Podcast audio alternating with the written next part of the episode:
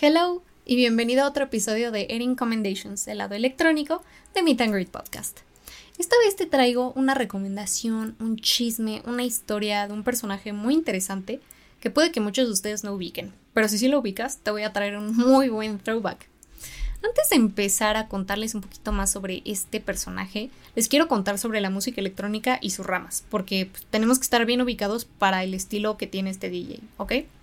Entonces, pues la electrónica tiene muchísimas ramas, así como el rock, que tiene muchas ramas y subgéneros. Bueno, pues así la electrónica tiene muchas ramas, muchos subgéneros y sub-subgéneros. Pero para resumírtelo te voy a dar los principales seis.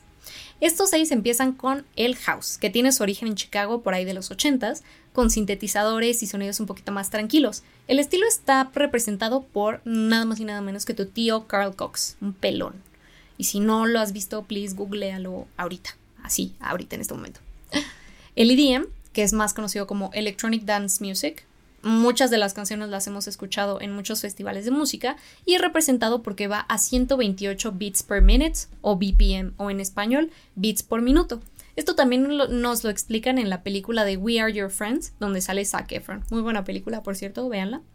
Y varios de los representantes de este estilo son Martin Garrix, Dimitri Vegas y Like Mike, Calvin Harris, Hardwell, entre otros. El dance, por otro lado, son sonidos más para, como dice el nombre, para bailar. Y son melodías un poquito más tranquilas, como lo pueden ser los Frequencies, Martin Solveig o Oliver Heldens. El techno, por otro lado, es un subgénero que nace en Detroit a mediados de los 80. Este tiene como referencias al jazz y al funk y también deriva unos subgéneros medio raros que son el minimal, el acid dub techno, que son muy representados por fiestas de rave. Así estas fiestas que tu mamá no te quería ver a las 4 de la mañana y ahí andas perdido en Dios donde en un almacén, bueno, pues esas. y el trance, que es una combinación entre dance y techno, que es uno de los estilos, este, este estilo, el trance, guárdatelo, el trance es uno de los estilos más referentes de la música electrónica y lo representa nada más y nada menos que tu papá, tu Dios, tu pastor y guía espiritual, Armin Van Buren. Y por último tenemos el drum and bass. El drum and bass sale por ahí de los noventas con ritmos más acelerados e incorporaciones de bajos y está mejor representado por Yellow Claw y Kill the Noise. Una vez que tenemos estas bases, acuérdate bien de estas bases, Ahora sí, a lo que venimos. Te voy a contar la historia y uno de los álbumes más icónicos de Carolina Herbe, o mejor conocida como Miss Keating. Miss Keating nació en 1973 en, voy a hacer mi acento francés o lo más que pueda, Grenoble, en Francia. Es una DJ, vocalista y compositora quien a sus 22 años se volvió pionera del subgénero electroclash. ¿Recuerdas las bases de la electrónica? Bueno, pues uno de los subgéneros es electroclash. Este es conocido también como retro, electro o new wave. Este término fue acuñado por ahí de, de igual de los noventas por Terry Lee, que es un DJ alemán, pero no me voy a desviar por ahí. Entonces, este estilo lo que hace es que funciona varios estilos de la música, que es como el electro, el eurodisco, el techno pop, disco synth pop de los ochentas y techno. Sí, así, esa mezcolanza, así de loco. Entonces ella comienza a pinchar, voy a hacer una pequeña pausa, para los que no conocen el término de pinchar, bueno, pues este nace hace muchos ayeres cuando se mezclaba con viniles, porque sí, recordemos que ahorita ya tenemos consolas digitales que son mucho más padres, pero digamos que lo clásico era mezclar con un vinil. Inclusive en muchos conciertos los DJs abrían los viniles en ese momento, así de que aquí está el plastiquito, lo quito, te enseño mi disco y lo pongo. Esa acción de poner el disco sobre el tocadiscos y ponerle la aguja encima, lo que hacía es que literal la aguja pinchaba el disco. Entonces desde ahí nace nuestro término pinchar, que se le llama igual mezclar. Entonces, nuestra querida Caroline comienza a pinchar en Francia, Moscú y Chicago con Mike Dearborn. Mike Dearborn es un DJ de Estados Unidos que pues no le fue muy bien por allá, entonces empezó su carrera en Europa y ahí fue donde sí pegó. Entonces estos dos se hacen amigos y empiezan como a la par. Añitos después, pues conoce a otro DJ que se, que se llama Mike. Nuestra querida Caroline comenzó a pinchar en Francia, Moscú y Chicago con Mike Dearborn. Este es un DJ estadounidense quien también comenzaba su carrera como DJ en Europa. Entonces, poco después se encontraría, o sea, este DJ fue así como el que empezó con ella, y después ella se encontraría con, voy a hacer ahora un acento alemán, este, este episodio es muy internacional, ya me di cuenta, con, se encuentra con Helmut Josef Geiger. Este DJ se llama DJ Hale, que es un DJ alemán y fundador del Electro Clash. Este tipo ha producido varias rolas para desfiles de moda de los 90 para muchos, muchos diseñadores. De los principales está Hugo Boss, Ralph Simmons y Donatella Versace. Este también es fundador del sello discográfico International DJ Gigolos, que está en Múnich. Que por ahí cuenta la leyenda que el logo de la empresa en realidad era Arnold Schwarzenegger, Schwarzenegger, bueno, el Terminator era el logo de la, de la compañía en un trajecito así de fisicoculturista, pero pues obviamente no estaba permitido legalmente y lo tuvieron que cambiar que después esta imagen tampoco estaba permitida, que era de Sid Vicious, porque pues el dueño era fan de Sex Pistols, pero pues esto es como un mero dato curioso. Por ahí de 1990, DJ Hell es el que le pide a Miss Keating que grabara para su sello. Acuérdense esto, 1990, DJ Hell graba un sencillo, tú y yo. Así, vente a mi disquera. Entonces, hay que aclarar aquí que en ese entonces, en, el, en los 90, que un DJ te dijera ven y graba conmigo, era huge, porque en los noventas era muy difícil que una mujer la, armara en, el, en la escena electrónica. La verdad es que era liderado por puros hombres. Entonces, ella siendo de las pocas mujeres en esa escena, se estableció así seria en cuanto a lo que ella quería lograr. Y aquí cito en una entrevista que dijo, Saliendo de los raves de madrugada, después de experimentar este tipo de libertad, sin, sin importar cómo estés vestido o cómo te ves, comunicándome sin palabras a través de la música, Viendo a la gente ir a trabajar, pensé, tendré que trabajar muy duro para escribir mi propio camino porque nunca encajaría. Y la verdad es que sí, estaba muy difícil la escena de la electrónica por ahí de los noventas. Y por ahí de 1993, nuestra chica conoce a Michael Amato, quien, sorpresa, es el DJ conocido como The Hacker, otro DJ francés que hoy en día es considerado como uno de los productores más importantes.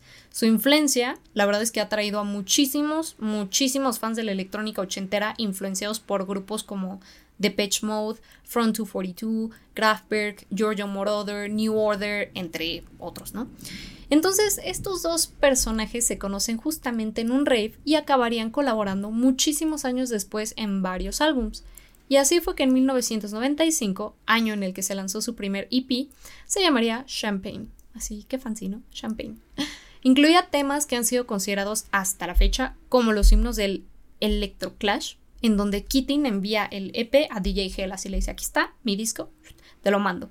Y este DJ Hell lo que hace es que de plano presiona a todo el mundo quien pudo para lograr meter una de las rolas en el Love Parade en Berlín.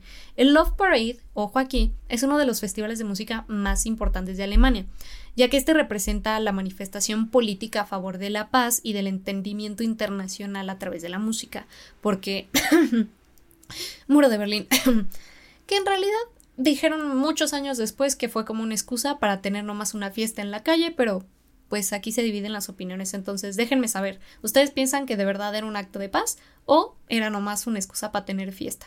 Ahí ustedes me dicen.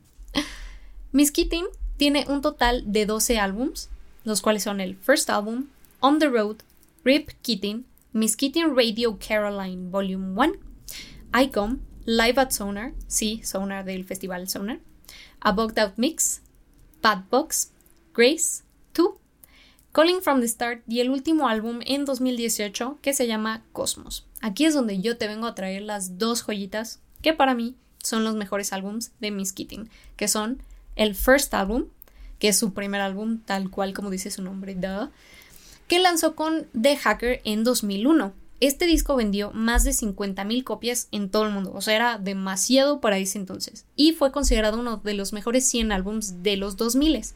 El álbum tiene 14 canciones, de los cuales la rola 1982 es la que es considerada el himno del Electro Clash, que la canción trata sobre sentir nostalgia a como todos esperaban que fuera el futuro justo en el año 1982, por eso se llama así la canción. Es como un estilo entre techno, nuevo alemán o New Deutsch, como le dicen ellos, y viejo Detroit, con voces sin esfuerzo y mucho sintetizador. Mientras que Frank Sinatra así se llama la canción, no el artista Frank Sinatra, esta canción fue la que lanzó ahora sí que a nuestro personaje a la escena internacional, porque esta canción fue usada, y dato curioso, fue usada en un cortometraje protagonizado por Macaulay Culkin por ahí de 2003. Si quieren ver el cortometraje, por acá en los comments les voy a dejar el, el link para que lo chequen. Y otra de las canciones igual súper representativas de este álbum es Live on MTV, así como el canal que conocemos de música, Live on MTV, que esta canción se basa más como al sarcasmo, hace sarcasmo hacia la cultura de, de las celebridades de Hollywood. Y justamente hace lo mismo con Frank Sinatra. Esta canción de Frank Sinatra tiene una letra que igual es súper sarcástica, pero no te voy a decir qué dice porque quiero que tú la escuches y me des tu opinión. El disco en general, la verdad es que tiene un estilo muy retro, como ochentero y letras sin sentido, la verdad. Crea pues una vibra como muy muy divertida, muy chill. El disco está diseñado para que escuches y disfrutes la canción, no que le encuentres tal cual un significado deep a las letras, así, ay, es que voy a profundizar en la letra. No, la verdad es que el disco es así hasta sexy porque tiene las vocales de Miss Keating. La voz de Miss Keating es muy bonita, por cierto.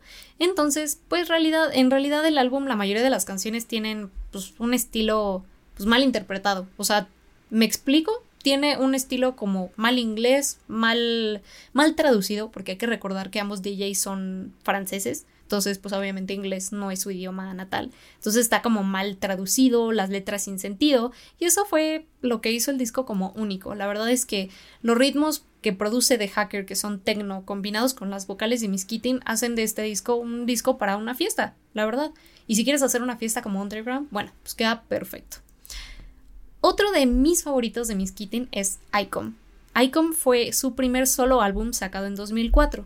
Ojo aquí, de 2001 a 2004 casi todos los álbums que sacó fueron junto con The Hacker, o sea, eran un dúo, Miss Kitty and The Hacker, pero por ahí del 2004 ella decidió dejar ese mundo atrás y decir, a ver, yo me voy a posicionar solita y voy a lanzar Icon. Entonces, en este álbum, nuestra amiguita Caroline nos deja ver su lado emocional y nos demuestra cómo está cambiando la escena del electro clash. Este álbum consta de 12 rolas. Una de ellas, que se llama Ricking for a Hit, mezcla un vibe así como de pump punk con techno y house.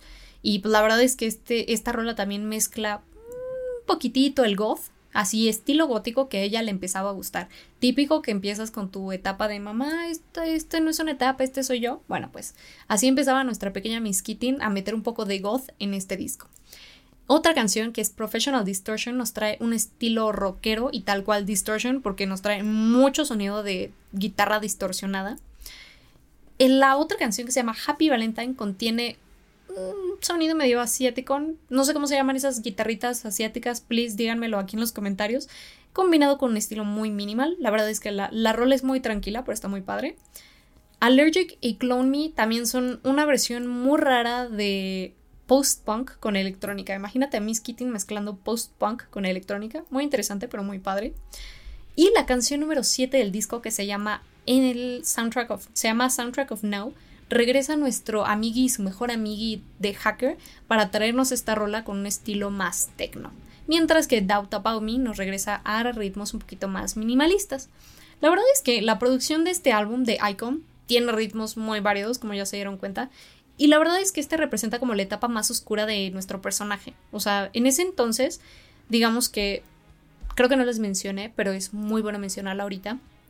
Miss Keating tuvo que adaptar su nombre así, con el Miss antes del Keating. En realidad su nombre original original es solo Keating, pero para los noventas, como pues muchas mujeres no estaban en esta escena y en Francia era muy de moda poner un Miss antes de cualquier oficio que tú tuvieras, como ella era compositora y era músico, entonces el Miss Keating iba como su nombre, así como de Miss Erin, así. Entonces, después de muchos años ella se hartó dijo, ¿sabes qué? No, ya evolucionamos, estamos en el siglo XXI, no me voy a quedar con el Miss, me voy a quedar con Keating. Y fue así que pues ahorita se quedó con Keating. Entonces también en esa etapa, en 2003, era en la que estaba como peleando con esto de pues es muy difícil hacerla como mujer, también quiero que conozcan más mi lado y no solo en un dúo, o sea, quiero que conozcan tal cual como es mi estilo. Entonces más o menos es lo que nos entrega en este disco de Icon. Así que ya lo saben, si buscan algo un poquito más diferente o como prender sus fiestas, bueno, pues estos discos tienen un sentido muy variado y los álbums no pueden faltar para nada en tu playlist. Gracias por haber llegado hasta acá y si tienes algún DJ que te gustaría que yo platicara o que comentara, please déjamelo aquí en los comments o puedes decirnos en nuestras redes sociales. Y hablando de redes sociales, nos puedes encontrar en ellas como arroba mgridpodcast y también en cualquier plataforma. Y si no estamos en esa, estamos haciendo todo lo posible para llegar ahí. A mí me puedes encontrar en Instagram como Erin de Camacho y si quieres leer mi ranting a la hora Godín, me puedes seguir en Twitter como ErinCamC. Nos vemos muy pronto y recuerda que la vida sin música es un etcétera.